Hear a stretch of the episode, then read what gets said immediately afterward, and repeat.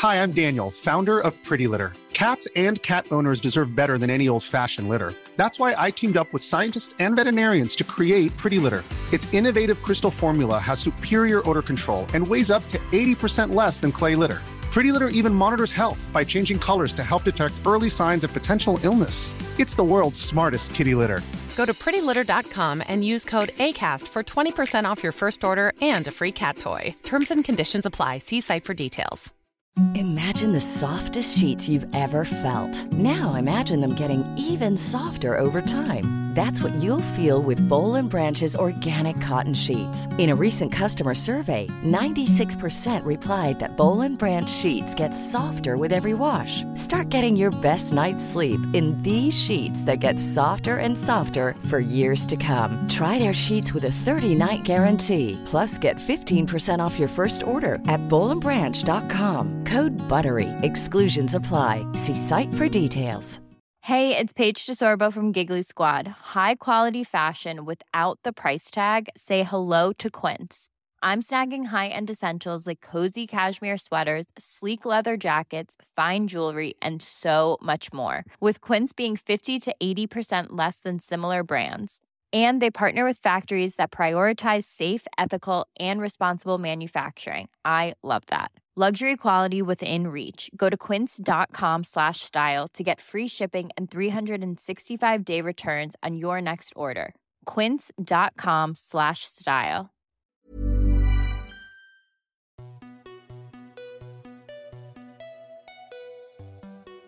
Bonjour à toutes et tous et bienvenue dans le podcast Parents informés. Je suis Charline, la créatrice de ce podcast qui a pour vocation d'offrir aux parents et futurs parents de l'information sur la grossesse, la petite enfance et l'enfance sous forme de conversations détendues avec des intervenants spécialisés. Merci à vous tous qui écoutez et merci pour vos messages. Si vous aimez ce podcast, parlez-en autour de vous et abonnez-vous sur votre plateforme d'écoute telle que Spotify ou Apple Podcast pour ne pas manquer la sortie des nouveaux épisodes. Laissez des commentaires et des étoiles si votre plateforme le permet pour dire pourquoi vous aimez ce podcast. Et si vous êtes sur les réseaux sociaux Instagram et Facebook, venez vous abonner aux pages du podcast, mettre des commentaires et partagez-le avec le suivi de parents informés. Toutes ces actions sont vraiment essentielles pour que ce podcast continue de grandir. Pour ce 24e épisode, je reçois Laetitia, sage-femme libérale. Après de nombreuses années à exercer en milieu hospitalier, elle s'est installée en libéral dans le sud de la France depuis 5 ans.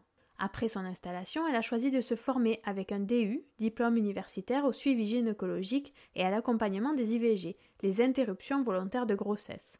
En France, 200 000 IVG sont pratiqués par an, et lorsqu'une femme souhaite interrompre sa grossesse, elle peut s'adresser à un ou une gynéco, un médecin généraliste formé à l'accompagnement de l'IVG, un centre d'IVG hospitalier appelé centre d'orthogénie, au planning familial ou à une sage-femme formée à cette pratique. Dans cet épisode, Laetitia nous donne les délais applicables en France pour avoir recours à l'IVG et quels sont les bilans qui sont effectués avant et après une interruption volontaire de grossesse. Elle nous détaille le déroulé des deux méthodes qui peuvent être utilisées, l'IVG médicamenteuse et l'IVG chirurgicale, et notamment pour la première méthode qui se fait à domicile, elle nous parle de la gestion de la douleur potentielle et des saignements qui accompagnent cette IVG. Elle explique quelle est la prise en charge de ces actes en France et le cas particulier des jeunes filles mineures, Enfin, elle aborde les violences obstétricales, les complications potentielles et le choix d'une contraception adaptée à chaque femme, élément central pour éviter les grossesses non désirées. J'espère que cet épisode vous plaira et vous souhaite une belle écoute. Bonjour Laetitia. Bonjour Charline. Et merci d'avoir accepté de participer au podcast. Avec, toi, plaisir. On va parler de l'IVG. Euh, mais avant, est-ce que tu peux nous présenter un peu qui tu es, quel est ton parcours, quel est ton métier? Alors, ben moi, je suis sage-femme. J'ai été diplômée en 2006. J'ai commencé du coup mon activité professionnelle par euh, un milieu hospitalier. J'ai travaillé dans une, une structure euh, privée mais sans but lucratif sur Toulouse pendant 11 ans. Et puis la vie m'a Mhm. amenée à, à déménager. Et donc c'est là que ben, du coup j'ai euh, cherché une autre voie et je me suis installée du coup en, en libéral. Donc je suis sage-femme libérale depuis bientôt 5 ans. Et euh, depuis 2009, les sages-femmes sont autorisées du coup à faire le suivi préventif en gynécologie. Alors moi j'ai été diplômée avant l'élargissement des compétences, donc euh, quand je me suis installée en libéral, j'ai ressenti le besoin de me former. Donc j'ai fait un DU euh, sur le suivi de gynécologie et dans ce suivi-là, il y avait notamment une partie euh, en lien avec ben, la procréation et notamment aussi la régulation des naissances. Et c'est là que du coup, je me suis aussi formée pour pouvoir accueillir et accompagner les patientes du coup pour un processus d'arrêt de grossesse sur les IVG. Donc en tant que sage-femme, je peux accueillir du coup les patientes pour cet accompagnement-là. D'accord, ok. Alors moi, je savais même pas que les sages-femmes pouvaient faire ça. Donc je trouve ça hyper intéressant qu'on fasse cet épisode ensemble. pour moi, c'était une partie qui était vraiment réservée aux cliniques et aux gynécos. Donc on va détailler un petit peu tout ça ensemble. Et puis de façon générale, la place de la sage-femme dans le suivi gynécologique, est très peu connue. Et c'est vrai que ça, tu vois, moi je suis dans une région euh, rurale et beaucoup de gynécologues de ville sont proches de la retraite et du coup, il manque euh, beaucoup de suivi. Et j'ai beaucoup de patientes qui sont bien contentes d'avoir possibilité de venir faire leur surveillance, leur euh, renouvellement de contraception, les surveillances de frottis avec une sage-femme. Oui. Et après, voilà, par contre, on ne se substitue pas du tout aux, médecins hein, spécialistes en gynécologie, donc on a vraiment besoin en collaboration. On est, nous, dans première ligne, tout ce qui est préventif, et dès qu'on dépiste ben, un souci médical, on se doit, et c'est de notre rôle, de ne pas gérer la pathologie et de le réadresser à un médecin qui a les compétences pour pouvoir solutionner tout ça. Ok, ça marche. Si on attaque sur euh, l'IVG, est-ce que en France, tu as une idée du nombre d'IVG en moyenne qui sont pratiqués? C'est 220 000 interruptions de grossesse en France chaque année. D'accord. Ce qui est énorme statistiquement. Et on n'arrive pas, en fait, malgré, tu vois, les, les professionnels qui se forment, malgré la contraception, il y a toujours autant de ratés et toujours autant de patientes qui euh, sont face ben, à cette grossesse imprévue. Et heureusement, on a la chance mmh en France d'avoir possibilité d'interrompre cette grossesse quand on ne souhaite pas euh, la poursuivre. La majorité des cas d'IVG, c'est des personnes qui ne souhaitent pas continuer une grossesse? Ouais, c'est ça. En fait, en tout cas, moi, dans mon cabinet, c'est essentiellement ces femmes-là que je vais rencontrer. C'est euh, la plupart du temps, et quand tu discutes avec elles, c'est euh, pas forcément, tu vois, le cliché euh, d'une patiente qui a pas de contraception et qui fait n'importe quoi de sa vie, quoi. T'as beau faire ton métier, expliquer aux patientes comment prendre la contraception, et eh bien la vie fait que ben, tu as d'autres choses à penser et que ben, il y a beaucoup de grossesses euh, sur des, erreurs, des, soit manque de connaissances, soit des oublis. Voilà, euh, c'est une épreuve à passer pour elles, mais euh, voilà, elles le comprennent, elles, ressentent vraiment voilà, cet accompagnement très utile et se sentir soulagées d'avoir possibilité d'arrêter ce grossesse qui n'était pas attendue et, qu'elles ne peuvent pas assumer. Et après, voilà, c'est derrière les accompagner pour trouver une contraception en relais, et, faire en sorte de réfléchir avec elles en fonction de leur rythme de vie et de comment elles ont des contraintes, qu'est-ce qui, à leur place, pourrait être envisageable pour éviter de se retrouver dans une même situation plus tard. Quoi? Ouais. C'est pas ce qu'on entend parfois, euh, une contraception de confort. Faire une IVG, c'est pas du confort, c'est une épreuve à passer. Alors, une fois qu'on est, on découvre qu'on est enceinte et qu'on souhaite interrompre cette grossesse, oui. quels sont les délais qu'on a pour pouvoir faire cette IVG en France? Déjà, dans le monde médical et au niveau des délais, on prend en compte le délai en absence de règles. C'est-à-dire que quand tu débutes une grossesse, le premier jour de ta grossesse correspond à deux semaines déjà d'absence de règles. Et au niveau médical, les femmes qui ont, eu l'habitude, soit parce qu'elles ont débuté une grossesse, soit parce qu'elles ont été déjà enceintes, on parle de semaine d'aménorrhée. Donc le terme aménorrhée, c'est mmh absence de règles. Et donc en France, on a possibilité du coup de bénéficier d'une interruption volontaire de grossesse jusqu'à 14 semaines d'aménorrhée, ce qui est l'équivalent de 12 semaines de grossesse. Et dans ce timing-là, mais ben, en tout cas, il y a possibilité de faire deux méthodes, euh, soit par voie médicamenteuse, soit par voie chirurgicale. Et là, les délais vont effectivement dépendre euh, de la, de la méthode choisie, parce qu'on ne peut pas euh, prétendre à l'IVG, notamment médicamenteuse, au-delà d'un certain délai, où on pourrait malheureusement avoir un peu plus de risque d'échec. Donc, pour éviter ça, euh, il est préférable de faire une IVG chirurgicale. D'accord, donc il y a deux méthodes, la médicamenteuse et chirurgicale. Ouais, tout à fait. C'est en fonction du délai de la grossesse, enfin du temps dans lequel on est dans la grossesse, ou il y a d'autres critères qui rentrent en compte? Alors, le critère, en fait, si tu veux, c'est que c'est la femme qui choisit. En tant que professionnel, quand moi je reçois une patiente, je suis là, moi, pour lui, pour euh, discuter avec elle, de voir qu'est-ce qui l'a mené à avoir cette grossesse, du coup, qui a débuté, qu'elle souhaite arrêter. Est-ce que sa décision semble éclairée, claire? Est-ce que ça semble, voilà, être, avoir déjà été réfléchi? Parce que, du coup, moi, je suis là pour pouvoir discuter avec elle sur ce choix-là. Mmh On a après, du coup, euh, l'information que l'on doit donner concernant les différentes méthodes, avec les avantages et inconvénients, et c'est la femme qui choisit. D'accord? C'est pas le professionnel ni le délai. Alors, le délai va impacter un petit peu une décision, mais c'est que si on est bien avancé dans le début de la grossesse, pour l'IVG médicamenteuse, c'est la prise de médicaments. Donc, un médicament va être pris en ma présence. Ce médicament a pour but d'interrompre la grossesse et je vais après confier à la patiente un autre médicament qu'elle prendra chez elle, à son domicile, deux jours après. Il va permettre du coup d'entraîner les contractions qui permettront d'évacuer la grossesse arrêtée. Voilà, donc du coup, l'IVG médicamenteuse, moi, dans le contexte accompagnement libéral, voilà comment ça se passe pour les patientes. Après, en fonction des patientes, il faudra qu'on échange, qu'on discute du coup de son choix. Est-ce que du coup elle se sent prête à pouvoir faire ça chez elle Et si elle ne souhaite pas faire ça chez elle, c'est tout à fait possible d'être accompagnée en milieu hospitalier. Et donc cette méthode par voie médicamenteuse ne peut se faire que jusqu'à 9 semaines d'aménorrhée, donc l'équivalent donc de 7 semaines de grossesse. En milieu hospitalier, par contre, si elle souhaite le faire à son domicile, accompagnée d'une présence d'une personne de confiance avec elle, ça ne peut être fait normalement que jusqu'à 7 semaines d'aménorrhée, donc 5 semaines de grossesse mais ce délai a été autorisé de façon dérogatoire pendant le contexte du confinement. Donc là, on a encore possibilité d'accompagner les jeunes femmes jusqu'à le, même délai qu'en milieu hospitalier, en fait.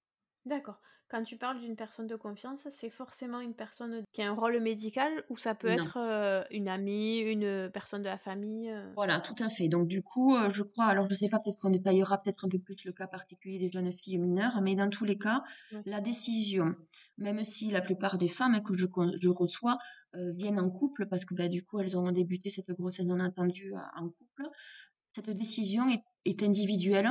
C'est la femme seule qui va pouvoir décider de ce qui va pouvoir être fait. Donc bien sûr que la plupart des femmes tiennent compte de la vie de leur, de leur compagnon, mais cette décision peut être faite seule. Le jour du coup où elles sont à la maison, où elles prennent les médicaments, on est toutes vraiment différentes, tu sais, face à la, au ressenti de la douleur. Mmh. Et dans ce contexte bien particulier, euh, c'est toujours bien d'être soutenu. Et si jamais, parce que là, je détaille avec les patientes, hein, comment ça va se passer, qu'est-ce qu'elles vont ressentir, quels sont les critères qui leur permettront de dire, ben, tiens, là, peut-être qu'il faut que j'appelle la sage-femme parce que peut-être que ça sort du cadre habituel. Je peux être amenée téléphoniquement à faire le point avec les dames, à leur dire effectivement, là, il est nécessaire d'aller à l'hôpital, euh, faire le point pour être sûr qu'il n'y ait pas une complication.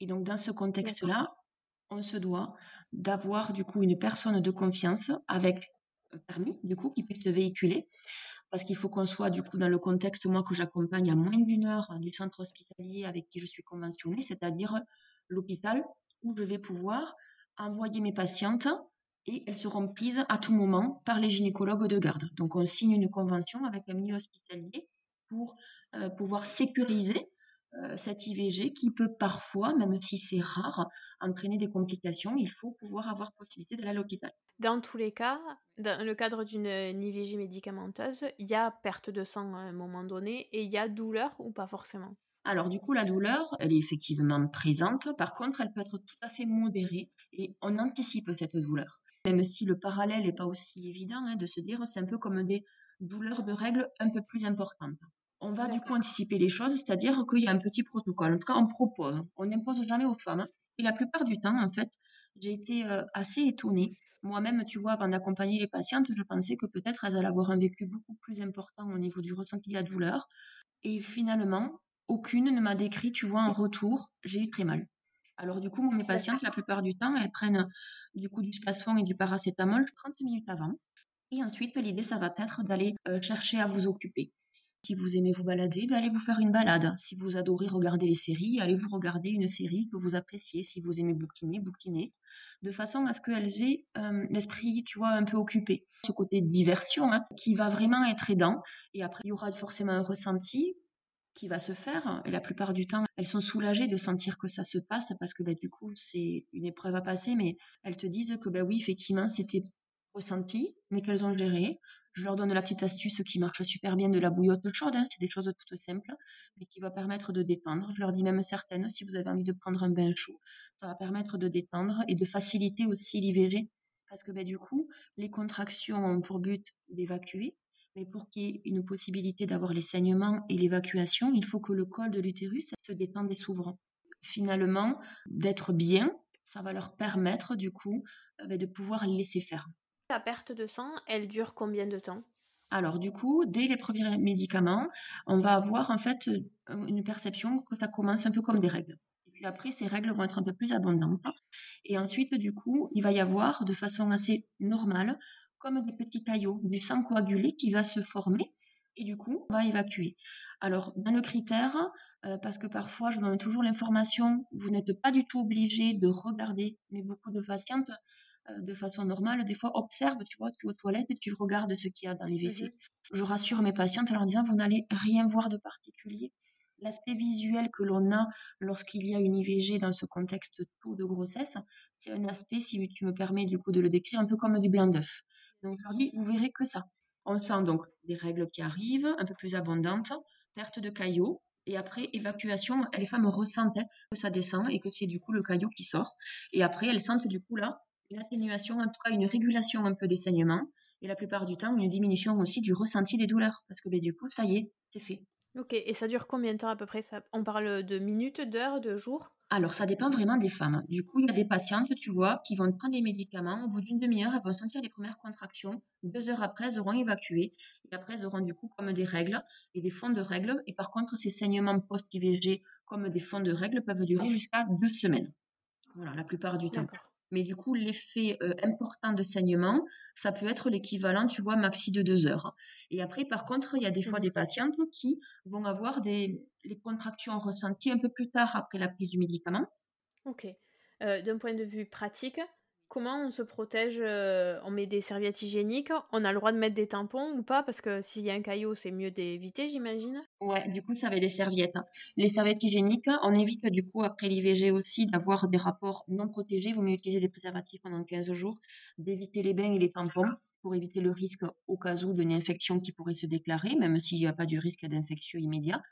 Et ensuite, par rapport au saignement, au maximum, en général, on peut avoir l'équivalent d'une serviette épaisse de nuit qui peut s'imbiber.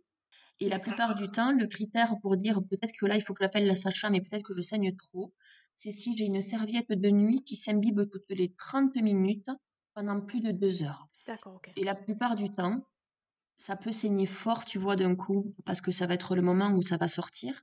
Et puis hop, ça se calme, et ça durera vraiment deux heures. D'accord, ok. Donc ça, c'est pour l'IVG médicamenteuse. Il y a un suivi particulier derrière? Oui, du coup, en fait, il faut que dans tous les cas, alors, parallèlement aux prises médicamenteuses, on fait une prise de sang. Donc, quand on débute une grossesse, il y a un bilan biologique à faire. Si on ne connaît pas son groupe sanguin, c'est important de le savoir, et notamment pour le résus. C'est important de le savoir parce que si la patiente donc, qui a débuté la grossesse est de résus négatif, il va être nécessaire de lui faire une injection. Cette injection, c'est des immunoglobulines. Ça veut dire quoi? En fait, euh, quand on débute une grossesse, euh, l'enfant qui aurait pu évoluer euh, aurait été peut-être de résus positif ou négatif. S'il est de résus positif, notre corps, à nous femmes enceintes, ne connaissant pas le résus positif, peut s'immuniser, c'est-à-dire créer une défense immunitaire contre cet élément étranger et sécréter dans notre sang circulant des anticorps contre le résus positif.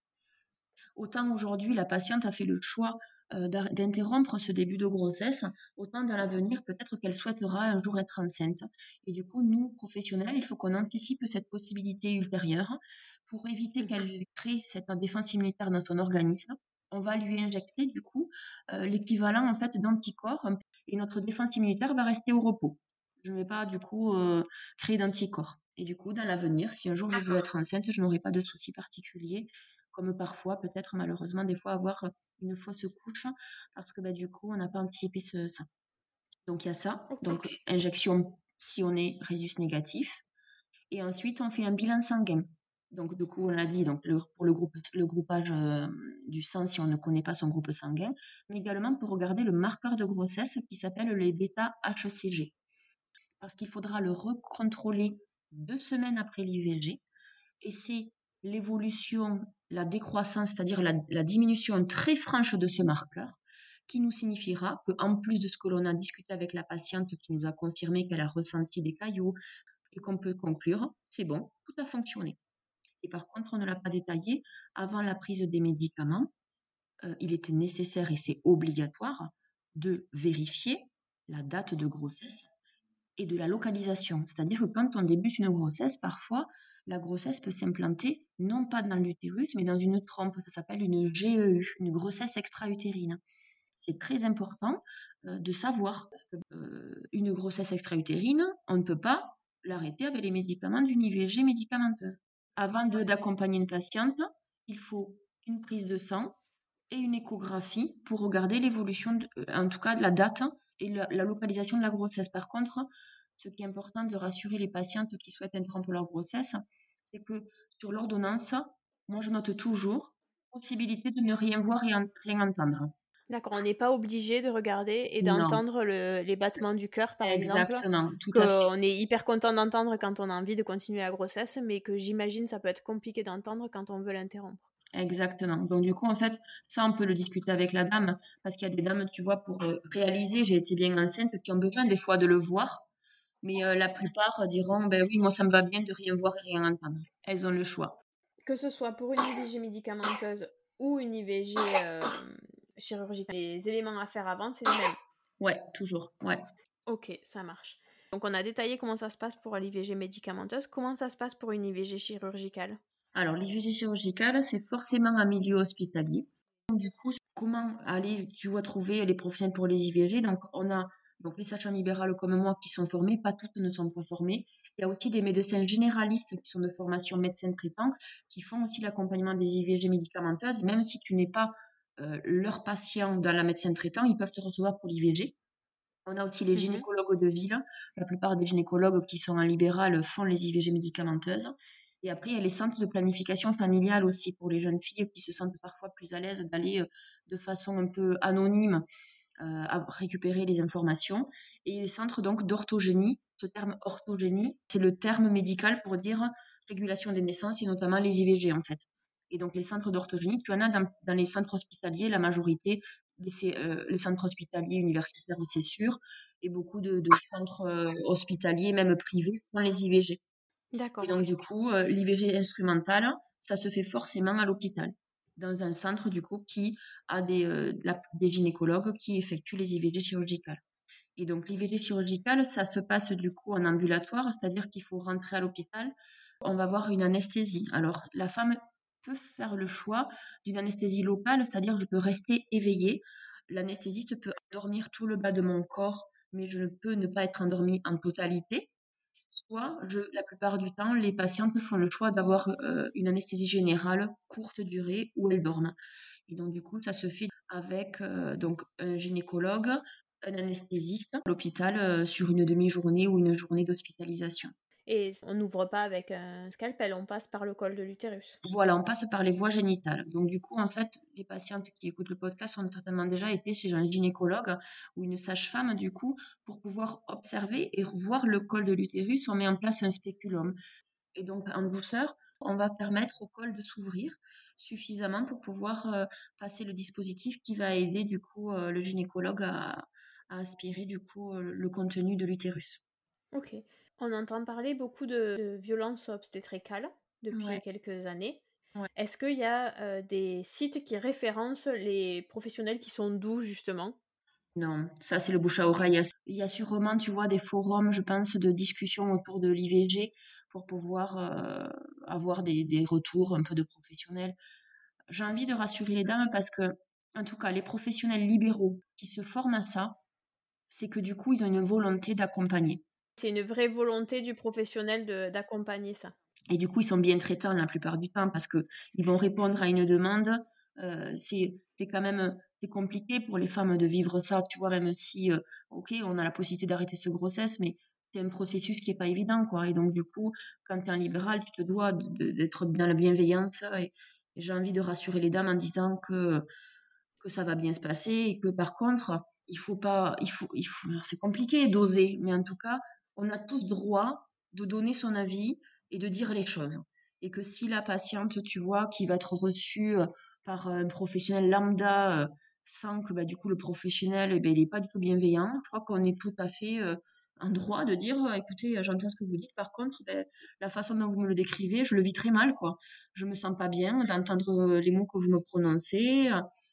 Voilà, c'est pas évident de faire, parce que du coup, en tant que patient, je crois qu'on peut tout dire, comme je dis à mes patientes, on peut tout dire avec un sourire.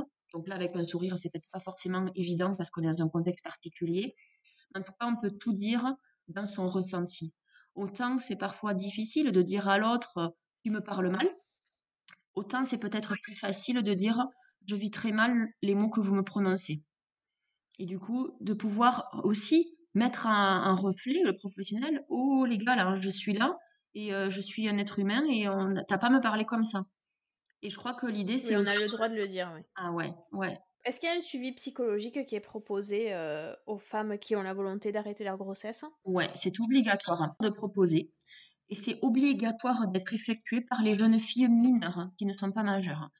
Quand on est majeur, on se doit d'avoir la proposition du professionnel qui donne l'information et ça fait partie du cursus remboursé par la CPAM d'une consultation. Alors, c'est étiqueté avec une conseillère conjugale et familiale. Comme j'essaye de dire aux patientes, c'est pas pour aller faire le point sur votre couple, c'est pour pouvoir avoir du coup une écoute et une personne qui est formée pour pouvoir reverbaliser avec vous le choix que vous avez fait et vous permettre d'intégrer ça dans votre histoire et que vous puissiez bien vivre les choses.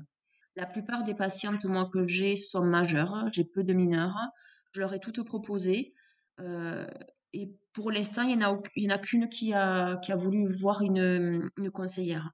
Alors après, parce que moi aussi, ça me tient à cœur, tu vois, je les accompagne, je fais en sorte vraiment euh, d'être là euh, le jour où elles font l'IVG téléphoniquement. Je leur dis, vous avez mon numéro, à tout moment, je, je préviendrai mes patientes, je vous réponds si vous m'appelez. Je les appelle le soir même, je les revois.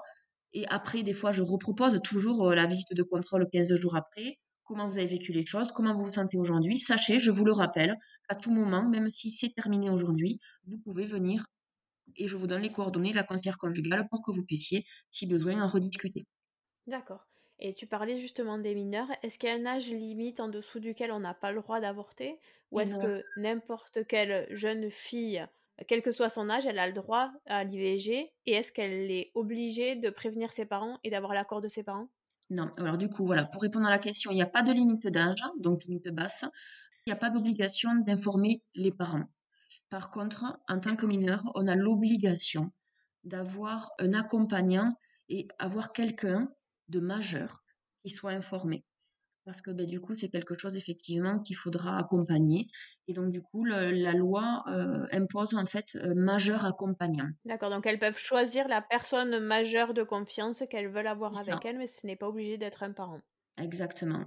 Est-ce que tout ça, c'est pris en charge par la sécurité sociale? Oui, tout à fait. Donc, c'est pris en charge totalement.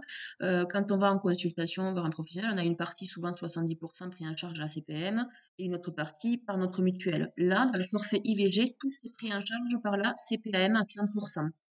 C'est-à-dire qu'il y a zéro avance de frais, ni mmh normalement pour les échographies, les bilans sanguins, ni pour les consultations d'avant et après euh, l'IVG.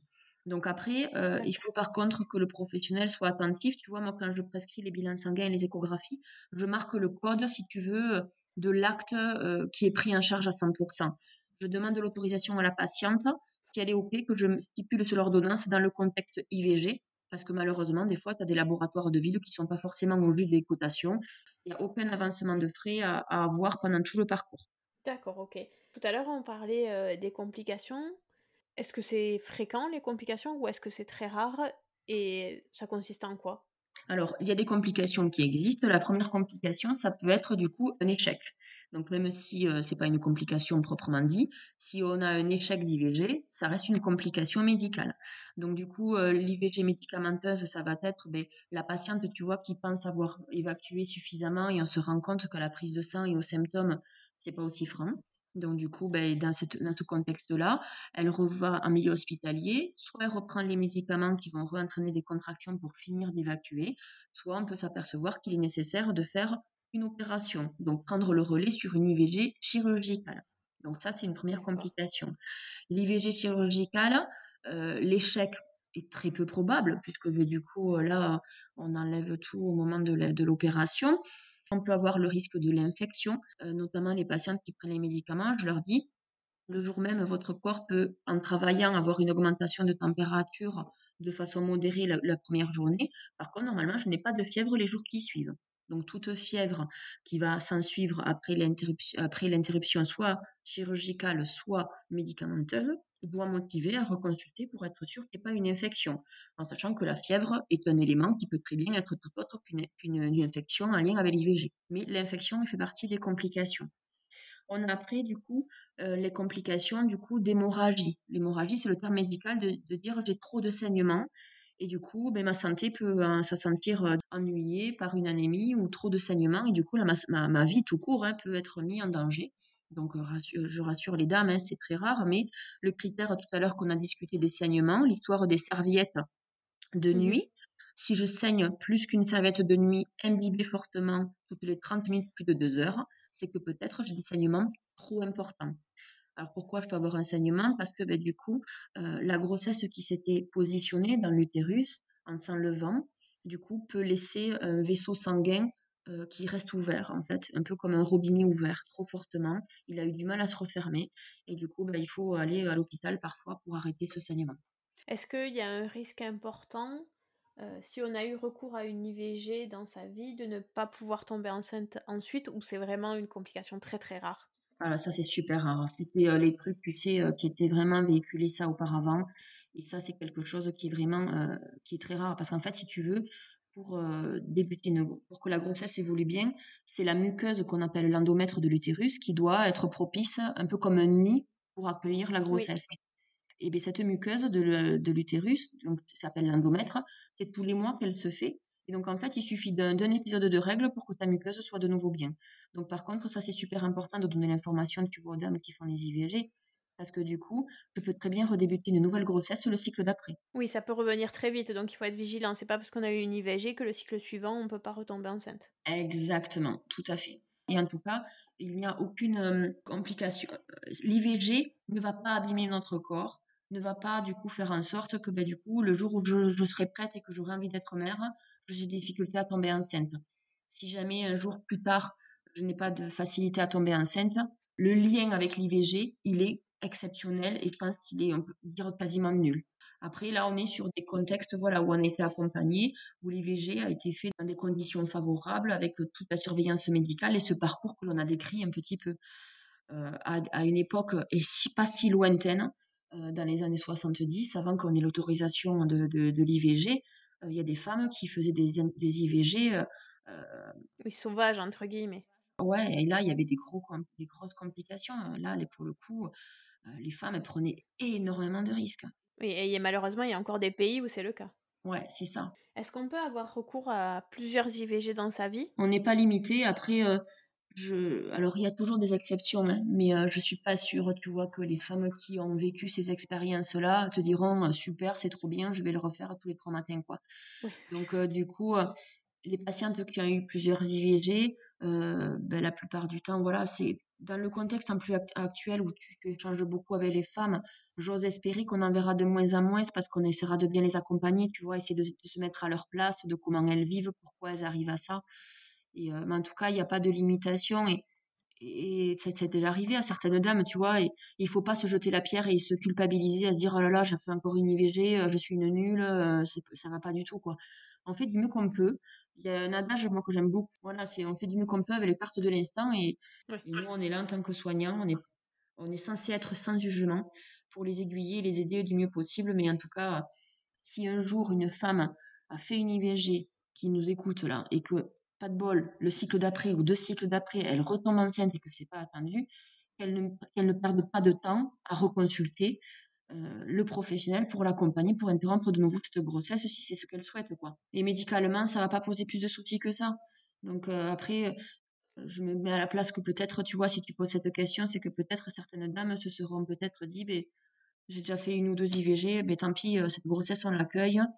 Et après, est-ce que je vais bien vivre cette grossesse? Est-ce que je vais bien vivre ma parentalité? Je crois quand même l'enjeu est tellement énorme que du coup, euh, il faut pas se poser mille questions et se dire qu'est-ce que je veux, qu'est-ce que je veux pas, quoi. Ça, c'est souvent ce que je dis aux dames hein, quand, parce que je vois aussi des patientes du coup qui sont enceintes quand elles vont accoucher. Tu vois, on parlait des violences obstétricales ou des violences euh, aux femmes. Je leur dis quand vous allez arriver à maternité, en fait, il faut que vous poser deux questions avant d'y aller. Qu'est-ce que vous voulez, qu'est-ce que vous voulez pas? Et avec ces deux questions-là, ben, on sait. Et du coup, c'est savoir euh, s'écouter, se faire confiance. Ok. Écoute, je pense que j'ai passé toutes mes questions. Est-ce que tu vois quelque chose à rajouter? Je trouve que c'est un droit et euh, un droit vraiment nécessaire à conserver euh, qui pourrait être élargi. Là, ils sont en train au niveau euh, ministériel d'essayer de d'augmenter le délai. et ça, je trouve que c'est une bonne chose. Parce que, tu vois, nous, moi, j'habite dans la région donc sud de la France, proche de l'Espagne. Dans le cheminement, rien que tu vois, j'ai mon retard de règles. Mince, est-ce que c'est normal? Le temps que je percute le truc, que je fasse un test de grossesse, que je réfléchisse, mince, est-ce que oui ou non je veux garder la grossesse? Est-ce qu'il y a un professionnel dans les parages que je peux voir? Quand est-ce que je vais avoir mon rendez-vous? Tout ça fait que, mine de rien, les jours et les semaines passent super vite hein, et qu'il y a beaucoup de patientes qui sont hors délai parce que ben, du coup, elles ont juste besoin de ce temps pour intégrer et faire en sorte que cette décision soit prise. Et du coup, il y a des patientes qui vont en Espagne parce que le délai est un peu plus large pour pouvoir arrêter cette grossesse. Et donc, du coup, en France, je trouve que c'est un peu border, c'est-à-dire que le 14 semaines d'aménorrhée, il peut être limite et très rapidement, en fait. Oui, il peut arriver très vite. Ouais, et du coup, là, ils sont en train de voir au niveau ministériel pour allonger de deux semaines, et ça, je crois que c'est une super idée, parce que du coup, ça mettrait peut-être moins, moins d'embarras aux femmes, moins de complications à trouver un autre endroit, et peut-être euh, même si euh, moi je voilà j'accompagne aussi des femmes enceintes qui sont très heureuses dans la parentalité et la grossesse et que des fois ces grossesses au départ qu'on ne sait pas trop si oui ou non on va continuer finalement on accueille cet enfant et ça se passe très bien je me dis que si ça peut euh, alléger au niveau émotionnel des femmes de la culpabilité voilà les enfants que l'on va accueillir ben, c'est bien voilà de les accueillir dans de bonnes conditions on a ce choix là et, je trouve que c'est que c'est super et tu vois, les, les, dans la patientèle que j'accompagne, euh, il y en a certaines qui n'ont jamais eu d'enfants, mais beaucoup de femmes que j'ai vues, en fait, c'est des IVG qui sont arrivées euh, après avoir eu des enfants et que du coup, c'était pas au bon moment. Et euh, je trouve que c'est bien d'avoir possibilité, voilà, de, de choisir, de choisir quand est-ce qu'on peut accueillir. Et, et après, bien sûr, que si le choix on peut l'avoir avec une contraception, c'est toujours peut-être plus confortable émotionnellement que avec ce choix d'interrompre une grossesse qui vient de débuter on a beau faire euh, du mieux possible dans l'information de la contraception, il y a toujours autant de ratés. En fait, on ne vit pas à la place des femmes. La contraception, c'est un élément euh, parmi plein de, choses. C'est multifactoriel, le, raté qui aboutit à une IVG. Donc, euh, le conseil pour les patientes qui écoutent ça, soit parce qu'elles ont vécu une IVG, soit parce qu'elles vont peut-être se dire si un jour j'en ai besoin, c'est d'essayer voilà, de faire au mieux, d'essayer notamment de, du retour d'expérience c'est de, réfléchir quand on va faire le choix de la contraception. Est-ce que c'est ce que je veux? Est-ce que c'est compatible à ma vie? Parce que ça, du coup, tu te rends compte dans le retour des patientes. J'ai mmh l'impression que dans les ratés que j'ai vus de patientes concernant la contraception qui ont abouti à une IVG, c'est ces patientes qui se sont fait imposer involontairement peut-être hein, leur contraception. Le gynécologue m'avait dit qu'il fallait mettre ça ou ça, ou la sage-femme m'avait dit que c'était mieux pour moi. Oui, donc finalement, tout commence par le choix de la contraception qu'on fait pour qu'elle soit adaptée à notre mode de vie et à notre mode de fonctionnement. C'est ça. Écoutez-vous, osez euh, avoir vos idées. Et par contre, c'est super important, osez les exprimer au professionnel qui vous accompagne pour que lui se mette à votre place, à se dire, bon, ben ok, parce qu'elle m'a dit ça, en fait, là, je me rends compte que moi, il me semblait que sur le papier, par rapport à, à ses antécédents, c'était ça qui était bien, mais en fait, pas du tout, parce que ben, me raconte ça. Donc, du coup, c'est de pouvoir aussi euh, aiguiller le professionnel et oser, euh, voilà, dire, ben moi, je veux ça, je veux pas ça, ou parce que du coup, finalement, euh, choisir sa contraception, c'est vraiment ça qui, qui est la mieux, quoi. Eh bien, écoute, merci beaucoup. Avec plaisir. Cet épisode touche à sa fin. Vous pouvez retrouver des informations détaillées sur les interruptions volontaires de grossesse sur le site www.ivg.gouv.fr. Laetitia fait partie du réseau REVOC, réseau pour favoriser la prise en charge de l'IVG et de la contraception en région Occitanie-Pyrénées-Méditerranée, qui permet de trouver des professionnels pour vous accompagner. N'hésitez pas à vous renseigner sur les réseaux qui existent proches de chez vous. Enfin, si vous souhaitez vous renseigner sur les moyens de contraception, vous pouvez consulter le site www.choisirmacontraception.fr. Ce site vous propose également de vous aiguiller vers la contraception qui pourrait vous correspondre le mieux. Cela ne remplace pas une consultation chez un professionnel de santé, mais peut vous aider à préparer ce rendez-vous. Je vous mets tous les liens dans les notes descriptives de l'épisode. J'espère que cet épisode vous a plu. Si c'est le cas, parlez-en autour de vous, à vos amis qui pourraient être intéressés sur vos réseaux sociaux. Parlez-en également à votre sage-femme, votre médecin généraliste, votre pédiatre ou tout autre professionnel qui vous accompagne afin qu'à leur tour ils puissent en parler à d'autres parents. Si vous n'êtes pas sur les réseaux sociaux et que vous souhaitez recevoir une notification à la sortie des nouveaux épisodes, n'hésitez pas à m'envoyer un mail à l'adresse parentinformé@gmail.com. Vous pouvez retrouver tous les épisodes ainsi que leurs notes classées par âge et par catégorie sur le site internet www.parentinformé.fr. Rendez-vous au prochain épisode et d'ici là, prenez soin de vous. Hi, I'm Daniel, founder of Pretty Litter. Cats and cat owners deserve better than any old-fashioned litter. That's why I teamed up with scientists and veterinarians to create Pretty Litter. Its innovative crystal formula has superior odor control and weighs up to 80% less than clay litter. Pretty Litter even monitors health by changing colors to help detect early signs of potential illness. It's the world's smartest kitty litter. Go to prettylitter.com and use code ACAST for 20% off your first order and a free cat toy. Terms and conditions apply. See site for details.